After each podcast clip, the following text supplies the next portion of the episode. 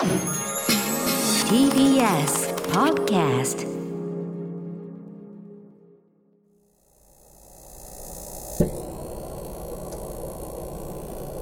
桂宮治。これが宮治でございます。子供の頃近所の塀に落書きをして怒られた。柿を取って怒られた。いたずらはよくやったそしてそれを怒ってくれる大人もいた今 SNS でもいたずら動画がアップされて問題になっているそれは僕が子供の頃にやっていたいたずらと同じことなのかななんか違うような気がするのは自分が大人になったからなのか、それとも SNS というツールをまだ信用していないからなのか。おはようございます。さすらいの TikToker、桂宮治です。あ、あのー、先週の放送で、そう、にゃんにゃんにゃんのね、えー、TBS プレゼンツ、えー、桂宮治、ようこそ宮治でございますというイベント、無事終了いたしました。本当にありがとうございました。ね。で、柴田ディレクターと G プロデューサーが、えー、オープニングのね、衣装の案を出して、どっちが勝ったのか、えー、という話もありましたが、えー、どっち勝ったんだっけ？どっちの気が勝ったんだっけ？っていうか、もうあの、ごめんなさい、聞いてる方。あの、僕たち日本撮りなんで、あの、まだですね、あの、今、あの、イベントが終わってないんです、僕たちの中で。ですから、あの、イベントが終わってからの収録で、いろいろ山里さんのこととか、イベントの内容とか、えー、スタッフがどれだけ殴り合いの喧嘩をしたかとかを話しますんで、それだから来週、来週お届けさせていただきますんで。ね、え、来週お届けさせていただきますんで、ね、ちょっとお楽しみにというところでございましょうか。はい。でね、ちょっとあのメールをいただいております。えー、ラジオネーム、食いしん坊の飼い主さんからいただきました。ありがとうございます。宮地賞、毎週日曜は、朝がこの番組、夕方は商店で楽しく拝聴、拝見しております。ありがとうございます。先日娘さんの受験のお話を聞いて、自分の時のことを思い出しました。今から21年前、大学受験の日に起きた出来事です。午前中に試験があり、さらに午後に試験がある日のお昼、その出来事は起きました。お弁当を食べようと、その大学の自販機で飲み物を買ったんです。あ、だから入学試験を受けるその大学の自販機で、うん、飲み物を買ったんです。その自販機は、4つの数字が揃うと、もう1本もらえるタイプでした。あ、よくありますね。最近は見ないけどね。何気に数字の動きを見ると、7、7、7と7が3つ。まさかと思ったら、7777とだったんです。ててててててー 当たりーって当たったんです。それから21年、この手の自販機に当たったのはその時だけ。神様のいたずらだったのかなと思います。あ、その年、無事大学に合格できました。えー、今となっては懐かしい思い出です。2月は国立も私立も中学受験も高校入試も佳境ですね。師匠のお嬢さんはじめ、受験生も親御さんも体に気をつけて頑張ってほしいと思います。ということで、食いしん坊の飼い主さんメールありがとうございました。ということで、そうなんですよね。うちの長女の話をしていて、そうなんこれさ、でも、運ってさ、もうよくいろんなことね、運っていうのは一定量決まっているから、運のいい人でもやっぱり悪いこと起きてしまうとか、ただすごい運のいい人運っていうのはもう本当にいいことは永遠に起き続けるんだっていう人もいるし、だってさんまさんとか鶴瓶師匠なんて何一つ悪いこと永遠に勝ち続けてますよ。タモリさんとか。なんかあるのかな？いや、俺、見たことないけど。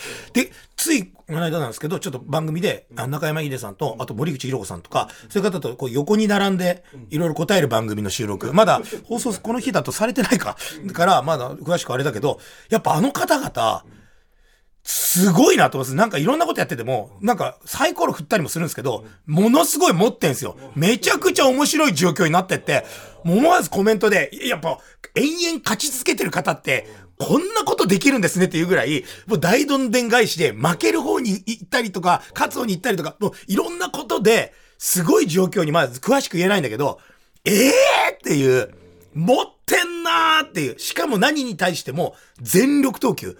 そんな尺使わないでしょっていうとこにも、もう永遠に行くじゃないですか。マネージャーって言って、やっぱね、ああいう方々っていうのはもう絶対手を抜かないですねって言って、僕も手を抜かないっぱい そういうことじゃないんだよ。そういうことじゃないですけど、だからほら、さっきケ、ケイさんがさ、別の時に言ってたけど、うん、その何？そのさっきもさ、運の話したらさ、あの、長島さんでしたっけ？あ、王さんか。王貞治さんと、えーで、野村克也さんが、そのオープン戦の時に、あんまりヒットを打ちたくないみたいな。だそこで打っちゃうと、その、シーズンが始まってから、打てなくなるかもしれないみたいな。あんな天才たちでもその恐怖を感じながら、運の割合とか度合いを信じてたわけでしょ？だ翔太師匠がよく言うのよ。落語以外で運を使いたくないって。落語とか、そのいろんな番組とか、仕事に関して以外は運使いたくないから、変なところで、こう、じゃん、じゃん負けないないでとか、そういうのは勝ったりしたくないみたいな。だから僕も招待済みで育ってるから、意外とそういうとこもう負けてもいいと思おうとするんだけど、やっぱちっちゃいとこ負けず嫌いだから、なんかおごりじゃんけんとかとかになると、もう勝ちたくなっちゃうんだよね。だから俺ここ止まりなんだろうなと思うんですけど、でも確かになんかそう、すごいそういうのあるなと。思うんだよなって。で、これ何度この話をしてるか。だからそうだ。このメール読んだのは、その、で受験の話で、そのうちの長女が、そう、受験だった。で、まあ、受かった、落ちたっていうのはさ、あんまりこういうとこで言うのもあれだから、もう何個受けてどうとか言わないけど、ただ一応、あの、自分の行きた、だな、何日間もこう、入試受けるんですよ。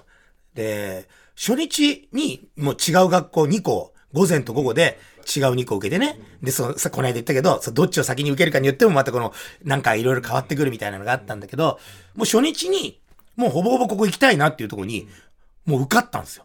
夜も、パンってこう、もう夜、夜夜中に合格発表ですよ。もう普通にその、なんか受験番号と暗証番号を打つと、合格不合格がもう携帯電話で見られるんですよ。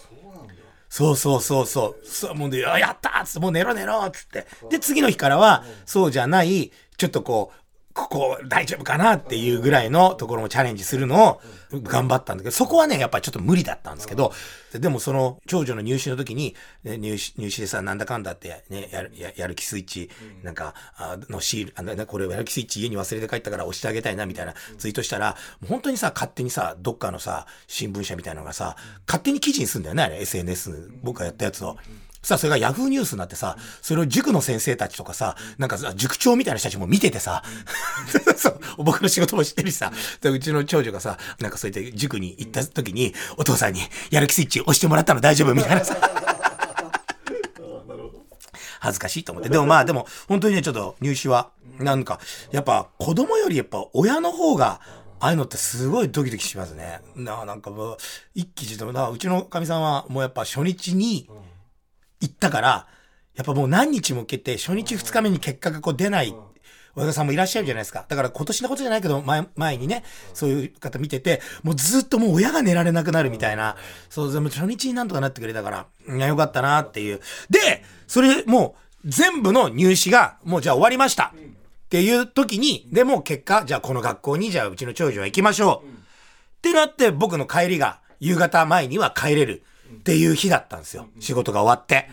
その日が、商店新メンバー発表の日だったんです。で、先週言いました。その時に宮地区に何が起こったか。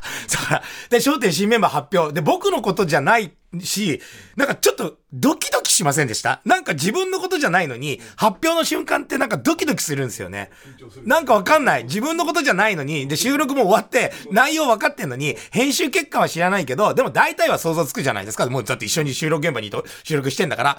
で、ただその日、もう長女も、なんでも言うように入試が終わ、全部終わりました。えー行く学校も決まった。お疲れ様でしたっていう、えーじゃあご飯何が食べたいって言ったら、いつもなんか家の方が楽って受験勉強死ぬほどしてたから、もう外で外食とか嫌だったけども全部終わってスッキリしてるから、えーじゃあ外でご飯食べたいって言うから、じゃあどうすじゃあお肉、まあ肉好きだから、じゃあ肉行くって言ったら、行く行くって言うから、えー地元に何軒か行く焼肉屋さんが3軒ぐらいあるんだけど、そこの1個、じゃあここにしようか今日はって言って、そこを、えー、宮という本名で予約をして、えー、で、5人で、そこの焼肉屋さんに行く。で、それが、えー、5時過ぎなんですよ。5時過ぎ、夕方の5時過ぎ。ね、まだ商店は始まってない。で、中に座って、で、家族で端っこの方のね、えー6人掛けぐらいの席で家族5人で、えー、ご飯を。で、僕がね、僕と、えー誰か、えー次女と長男かながちょっと先に行ってて、長女とかみさんはなんか別の用事を済ませてたから、後から行く。で、俺、なんか入って、ビールとか飲みながら、こうなんか、チェカチェカやって、結構大きいテレビがあるんですよ。うわ、テレビ、そうだ、この店テレビあったと思って、パッと見たら、フジテレビ映ってたんです。よかったと思って。で、僕は焦点はもうリアルタイムに見るのは諦めた。で、別に見なくても、あの、録画、毎週録画してるから、後で家帰ってオンエアチェックすればいいし、なんかリアルタイムに家でね、それを見てからちょっと食事行くと子供たち遅くなっちゃうし、まあそれはもういつもリアルタイムになかなか見られないからさ、地方とかでとか。でもういいやと思って、で、普通にこうやってて、でね、その焼肉の人たちは僕にギャーギャー言ってこない。ただ、僕だってことには、前々回ぐらいに気がついてるんですよ。僕がその焼き肉屋さんに行ってる。すいません、あの、今まで全然気がつかあの、みたいな。宮治さんですねとか言わない。あの、ああ、いや、全然、あの、はいはい、みたいな。でも、そんな何もしてこない。に何も言わない。ね、色紙もくださいとも言わないし。僕もそこが、それとかが心地いいから、家族でご飯食べてるしさ。それで、普通に肉屋に対して、でも何度も言います。フジテレビです。全然大丈夫です。ニュースやってます。つって。で、17時半になりました。あ、いよいよ始まったと思って、結構混んでて他の家族連れとか、もう結構満席になるお店なんですよ。で、食べてて、で、なんかわかんないけど、他のテーブル席の人たちからすっげえ視線を感じ始めるんですよ。なんだろうなと思って。で、めちゃくちゃね、こうやって見ると、他の家族がみんな俺を見て、で、藤上さんとかもなんかすっごい今日見られてるみたいな感じで、何なんだろうねつって、そんな騒いでないのにってパッて見たら、はい、皆さんお分かりですね。なぜか知んないけど、焼肉屋の人たちが気を使ってなのかわかんないけど、商店に買いやがってんですよ。ふざけんなよつって。あの、もう地獄ですよ。もうイヤホン飛んじゃった。家族で落ち着いて焼肉食ってる時に、パーって見たら、もう俺がもうイラストで、もうこんなって踊ってるイラストがこんなってこんなってそう。で、皆さんも、なんとなく僕がいるっていうのは、なんか地元でまあ、僕だ、投資銀座って隠してないし、なんかそこら辺に俺がいるみたいな、ね、ギタリストのチャーさんと、なんか僕が投資銀座の人だみたいな感じはなんかある、ね、ありがたいことですよ。だから、でもあんま気ね、いても、そんな、チラチラ見たりはそんなに、ああ、今日も宮治さんここでいるんだな、ぐらいなんだけど、もうそこで焦点流れまくってて、なおかつ折れるから、テレビ見ても宮印、あそこで焼肉食ってる宮印だみたいになるんですよ。もうなんか もうなんかそれはさ、もうちょっと、え、マジだからさ、もうちょっと、ごめんなさい、少しイライラしちゃって。わざわざつけなくていいじゃん。いや、その気の使い方いります俺見た、見たかったら家にいるもん。で、またさ、一之輔兄さんがさ、こう、うわってなってる時にさ、結構僕がさ、なんか出させてもらったりとか、ね、なんかあったじゃないですか、突っ込んだりとかさ、もうそのたんびに、もうみんなさ、他の家族もさ、もうお客さんみんなさ、焦点見ながら食べ始めててさ、なんか今までテレビなんか見てなかったのにさ、なんか、でさ、なんか僕が出てさ、突っ込んだりするたびにさ、宮治さん突っ込んでますみたいな目線でからさ、さ、うちの長男とかがさ、なんかあんまりよく分かってないと言って、ね、パパみんなこっち見てるよとか言い出したらもういいよっつって。いやもうマジで、久々に地獄だった。あれは。辛いのわかる？全然焼肉の味しないし、娘のなんかおめでとう感も薄れて。で、で、もう商店も全部終わって、で、帰るときに、そこの、えー、おかみさんみたいな人が、あの、ぼそっとう、うちのかみさんに、僕はもう外出てたんだけど、すいません、なんかあの、焦点かけちゃってすいません。うん、いや、あの、あの、宮地さんがいたからかけたとかじゃなくて、あの、いつも焦点かけてるんで、本当かよ みたいな。本当かよでも、あ、で、僕もなんかそれ言われたから戻ってって、いや、いいんです、全然いいんです。あの、毎週見てくれてありがとうございますって。これからもよろしくお願いします。みたいな感じでね、帰ったんですけど、あのー、すいません、焼肉屋の方、あの、聞いてたらなんですけど、あの、僕がいるときは、あの、いや、これからも焦点かけてください そうだよね。みんなに見てもらった方がいいですもんね。そう、かけてください。ありがとうございます。えー、ということで、ね、ちょっとさ、あれなんですよ。体、痛くなったりしないですか？いや、それ、え、それ肩？そう。うん、僕今、四十肩、うんてかなんかかん肩が、手が、左手が上がんなかったり、なんか動かしても、なんか結構きついんですよ。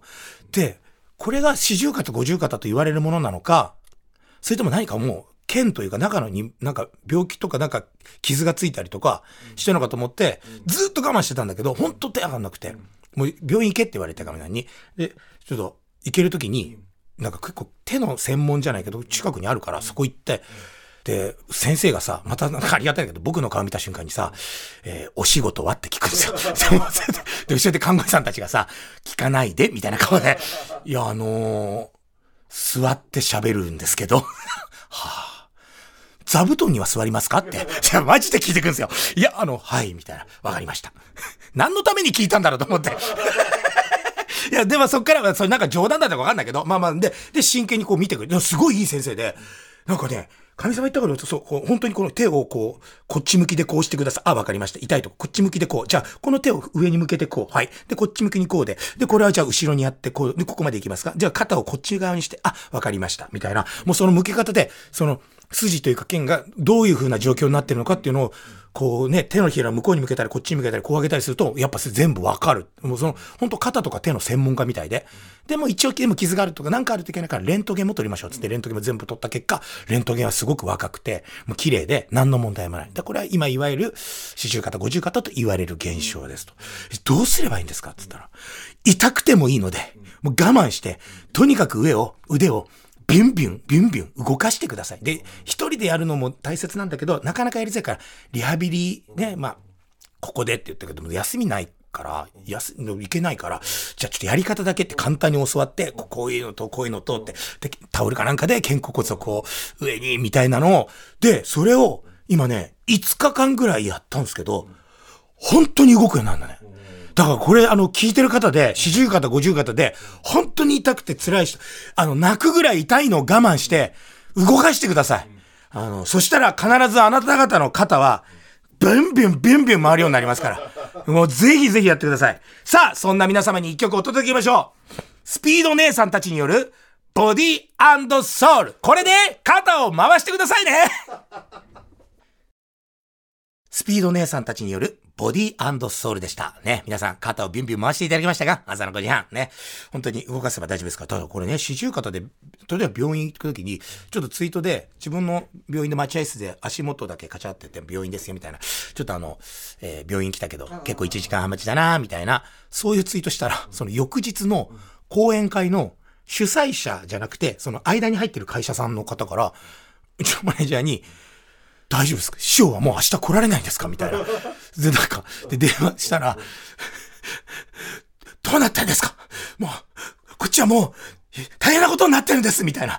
その講演会に集まる何百人にも連絡しなきゃいけなくて、もう、どうしたいですか？みたいな感じになったらしくて、もううちの親も、ど、どういうこと？みたいな。だもう、コロナかなんかにかかって、もう明日来られないのかどうかとか、ただ、常識的に考えて、明日、いけないような感じになってるんだったら、陽気な感じでツイートしないし、その前にそれを発表する前に、うちのマネージャーから主催者に対して、あの、今ちょっとこういう状況で検査してますんで、本当に申し訳ございませんっていう連絡、行くから。俺とマネージャー二人で、何それ？つって。いや、そんな、もうコロナかもしれない、もう体が辛くて明日行けないかもしれない、そんな病気にかかったかもしれないとか、そんなやばい状況だったら、あの、陽気にツイートしません。うちの、うちの会社も、すいません、それなんかあの、歯医者とか、あの、なんか生態とかそういうことじゃないんですかね？みたいな感じで。いや、でもそんなのがね、いろいろあるんでね。えー、もう一回いろんな主催さん言いますけど、あの、僕そんなの深刻な感じだったら、あの、明日行けるか行けないか分かんないような病気だったら、あの、ツイートとりあえずしないで、もっと正式に発表しますんで、大丈夫です。桂宮治。これが宮治でございます。ちょっとね、今日メールもいっぱい来ててたくさん読みたいんですけど、ちょっと、ちょ、先にこれいいですか？ラジオネーム、マクスタさんからいただきました。ありがとうございます。これ相談みたいなんですけど、宮地師匠、おはようございます。おはようございます。いつも楽しく聞いています。私は52歳ですが、現在婚活中です。おー、いいですね。今、10歳下の女性とお付き合いしているのですが、42歳 ?52 歳だから、俺より年下じゃん、42歳なんて。えー、羨ましい。ね、10歳年下の女性とお付き合いしてるんですか？なんかこれ、のろけ？彼女のことについて宮地師匠にご相談したいことがあり、メールを差し上げました。え？ー、体力のことか？体力のこと？これ。うん、それやっぱ10歳違うと。体力のことかな？これ、朝、朝からもう、マクスタ 彼女は大学から海外で過ごし、オーストラリア、シンガポール、スイスに住んでいましたが、2回婚約して解消しています。おやおや？コロナで日本に帰国して今は千葉県内に住んでいます。彼女と付き合って3年になります結構長いですね。一番の悩みは、おやおや何ですかねさあ皆さん期待してください。一番の悩みは、わお彼女はお金がかかることです。どういうこと？期待してたのと違う。彼女と初めて会った時から、僕は彼女に一切お金を出させていません。まあ、10歳違うしね。うん。すべて僕負担です。うん、それはいいことだと思います。うん。僕は今まで付き合ってきた女性とデートや旅行に行ってお金を出させたことはありませんし、それでいいと思っています。はい。しかし、彼女の金銭感覚には戸惑うことが多いです。お感情の時に財布を出したことは一度もありませんし、好きなワインはバンバン頼みます。彼女は収入もあるし、実家も豊かです。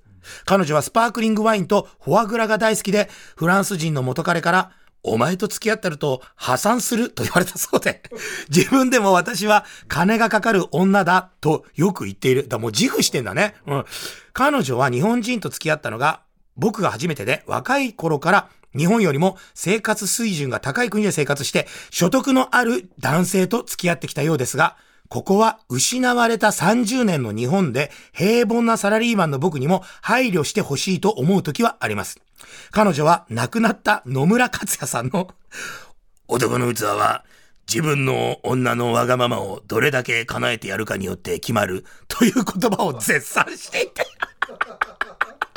僕もあなたになら保険かけられて東京湾に沈められてもいいと言ってしまいました。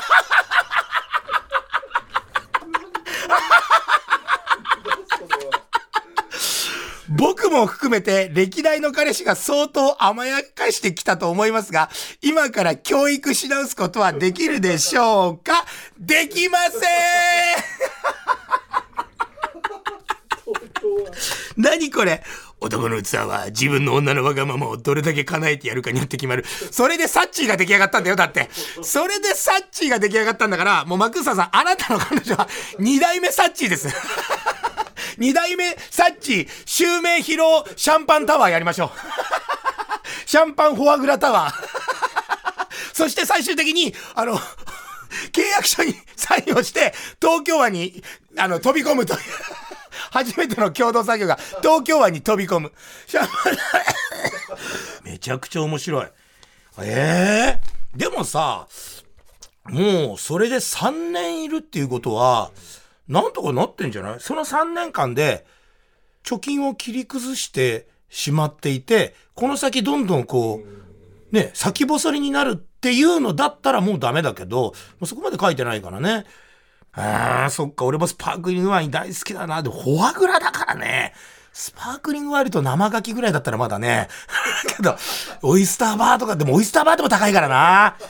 これはでもちょっとでもね、男の器は自分の女の子をどれだけ叶えてやるかによって決まるんだ。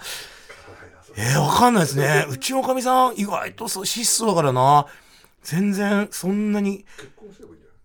結婚したら変わるかなでも財布一緒にしないでしょ多分こういう人は、その奥、その彼女は彼女の財布、旦那は旦那の財布で、旦那が全部た家賃払って、食事代も電気、ガス、光熱も全部そうだから、ちこの彼女のお金だけどんどん溜まってって、ええ無理だよね。え、解決策なんかあるかな？な、なんか言ってあげないとね。え、ど、どうしよう。え、全然わかんない。俺こんな人と付き合いたくないから。こんな、こんな、だって俺こんな、だって、私、お金かかる女なんだよねって言うんでしょ？で、なおかつ、保険かけられて東京湾に沈められてもいいよって言ったら、はいっていうような人と、僕は、僕は、付き合いたくありません。あなたのこと、そうでもないから。付き合いたくありません。なんかあのね、ボルトの納豆を指輪だって言って、喜んでくれる女もそんなに好きじゃないけど、だってそれが好きだって言ってさ、ありがとうって言って、実際それずっと薬指につけたまま生活してても嫌でしょ？納豆さ。えだから、いや、落語の世界に出てこない？落語の世界に？出てこないよ、そんなの。そういう女の人？まあまあ、ね、傲慢で、ね、ひどい人、ひどい女はいっぱい出てくるけど、ただ、スパークリングワインとフォアグラが好きっていう人は出てこないな。いや全然違って、小林隆夫は、あ本当にあの、一途な思いに惚れて、それまでも別に傲慢な女ではないので、ちゃんと、ちゃんと、あの、良識良見のある、ちゃんとした花魁だから、そうそう、性格が悪かったわけではないから、改心したわけではないので、で、大体落語は、男がバカで失敗をして、最終的に、え心を入れ替えて、家族が幸せになるって話は結構多いんですけど、女性がね、改心して良くなるっていうより、女性はずっと悪い、悪い人もあんま出てこないけど、そうそう、悪い人が出てくる場合は、意外とそのまま悪いままが多いかな。だから、治らない。だから我慢。でも10歳年下の、そのね、自分の気に入ってる女性とお付き合いできてるし、二人で、それぐらいお金出してもいいんじゃない？だから、一番の解決策は、マクスタさんが、お仕事いっぱい頑張って、この彼女が満足するぐらい、稼ぐそしてガンガン使ってあげる。で、スパークリングワインも、フォアグラも、食べたり飲んだりしてたら飽きるから。最終的にはもうこの彼女が50歳とか60歳になった時に、焼き魚がいいなとか言い出すから。ね。それまで我慢しよう。ね。というのは解決策です。はい。番組ではあなたからのメッセージをお待ちしております。アドレスはみやじ905アットマーク tbs.co.jp miyaji905 アットマーク tbs.co.jp です。皆さんの家庭の悩みや仕事の悩み、連絡相談、何でも送ってください。また、過去の放送はすべて、ポッドキャストで聞くことができます。ツイッターのハッシュタグはこれみやじです。ということで、そろそろお別れのお時間です。それではまた来週、桂宮治でした。夕方は、一之輔兄さんの入った焦点。毎週月曜から木曜朝8時30分からお送りしている「パンサー向井のフラット」毎日を彩るパートナーの皆さんはこちら。月曜パートナーの滝沢カレンです。火曜パートナーのココリコ田中直樹です。水曜パートナーの三田寛子です。そして木曜日は？横澤夏子です。ヤーレンズのデイ淳之介です。奈良原正樹です。横澤夏子ちゃんとヤーレンズが各週で登場。今日も一日頑張ろうのきっかけは「パンサー向井のフラット」で